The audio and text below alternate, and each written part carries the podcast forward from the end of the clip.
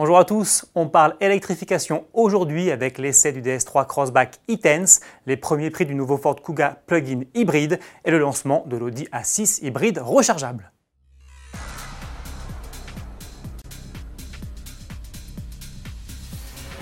En septembre 2018, DS présentait un nouveau petit SUV, le DS3 Crossback, et sa version 100% électrique baptisée e-Tense.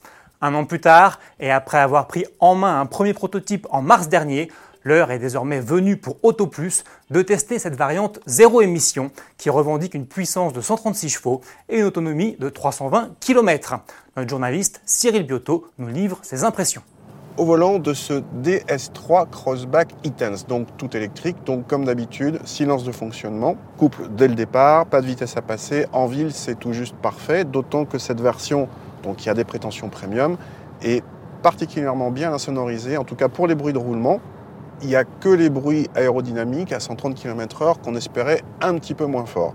Pour la partie châssis, c'est une très bonne surprise. On avait bien aimé le DS3 Crossback euh, tout court, thermique, et on retrouve les mêmes aptitudes à bord de cette version électrique alors qu'elle est beaucoup plus lourde, mais les batteries sont placées sous le plancher, du coup le centre de gravité est bas. Le compromis châssis est vraiment excellent un poil ferme, mais avec ce côté euh, confort ferme un peu à la Peugeot, c'est euh, d'ailleurs la même maison, qui est vraiment très réussi, très agréable.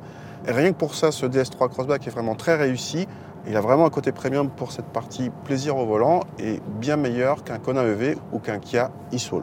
Le DS3 Crossback e-Tense est d'ores et déjà disponible à la commande. Il s'affiche à partir de 39 100 euros, bonus écologique de 6 000 euros à déduire. Retrouvez son essai en intégralité sur le site autoplus.fr. SUV toujours. Six mois après sa présentation, le nouveau Ford Kuga commence à révéler ses tarifs.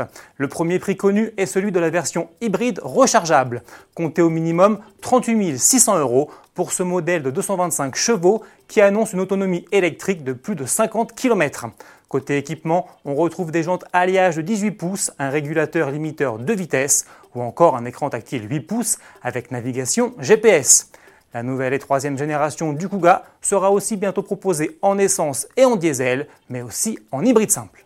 Pour terminer, sachez que l'Audi A6 passe aujourd'hui à l'hybride rechargeable. Comme l'A7 Sportback il y a quelques semaines, la berline est désormais disponible en version 55 TFSI e-Quattro.